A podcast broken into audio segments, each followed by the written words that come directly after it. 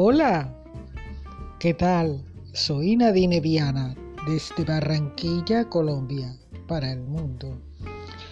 Continuamos con el especial de cuentos para reflexionar.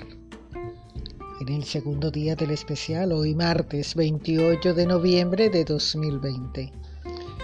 Nuestro tercer cuento para reflexionar se titula El elefante encadenado. Cuando yo era chico me encantaban los circos y lo que más me gustaba de los circos eran los animales.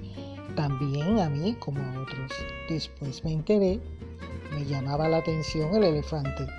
Durante la función, la enorme bestia hacía despliegue de su tamaño, peso y fuerza descomunal.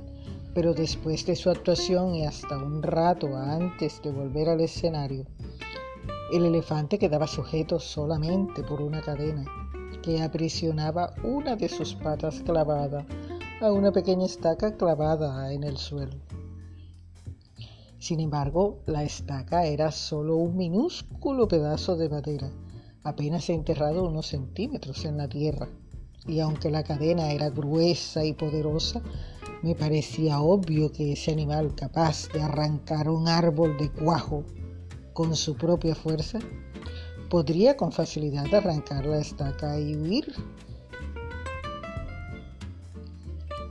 El misterio es evidente. ¿Qué lo mantiene entonces? ¿Por qué no huye? Cuando tenía cinco o seis años, yo todavía en la sabiduría de los grandes, pregunté entonces a algún maestro algún padre o algún tío por el misterio del elefante. Alguno de ellos me explicó que el elefante no se escapaba porque estaba amarrado. Él estaba amaestrado a la vez. Hice entonces la pregunta obvia. Si está amaestrado, ¿por qué lo encadenan? No recuerdo haber recibido ninguna respuesta coherente. Con el tiempo, me olvidé del misterio del elefante y la estaca, y solo lo recordaba cuando me encontraba con otros que también se habían hecho la misma pregunta. Hace algunos años descubrí que por suerte para mí alguien había sido lo bastante sabio para encontrar la respuesta. El elefante del circo no se escapa porque ha estado atado a una estaca parecida desde muy, muy pequeño. Cerré los ojos y me imaginé al pequeño recién nacido sujeto a la estaca. Estoy seguro de que en aquel momento el elefantito empujó, tiró, sudó, tratando de soltarse, y a pesar de su esfuerzo, no pudo. La estaca era ciertamente muy fuerte para él, juraría que se durmió agotado y que al día siguiente volvió a probar. Y también al otro y al que le seguía y al que le seguía, hasta que un día, un terrible día para su historia, el animal aceptó su impotencia y se resignó a su destino.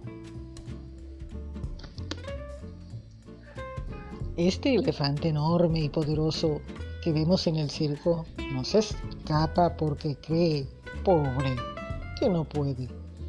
Él tiene registro y recuerdo de su impotencia, de aquella impotencia que sintió poco después de nacer. Y lo peor es que jamás se ha vuelto a cuestionar seriamente ese registro. Jamás, jamás intentó poner a prueba su fuerza otra vez.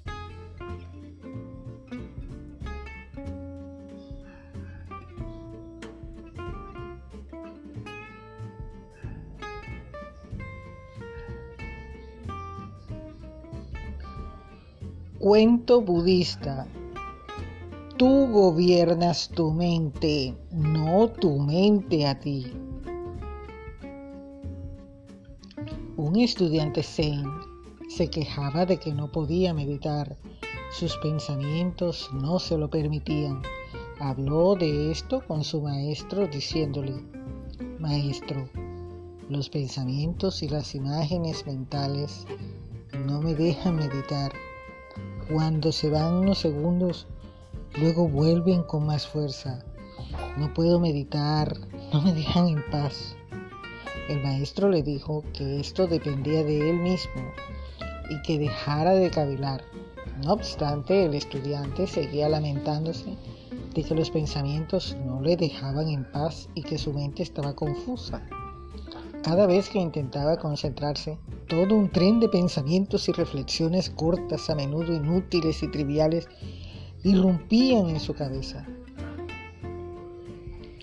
El maestro entonces le dijo, bien, aferra esa cuchara y tenla en tu mano. Ahora siéntate y medita. El discípulo obedeció. Al cabo de un rato, el maestro le ordenó, deja la cuchara. El alumno hizo así y la cuchara cayó obviamente al suelo. Miró a su maestro con estupor y éste le preguntó, entonces, ahora dime, ¿quién agarraba a quién? ¿Tú a la cuchara o la cuchara a ti?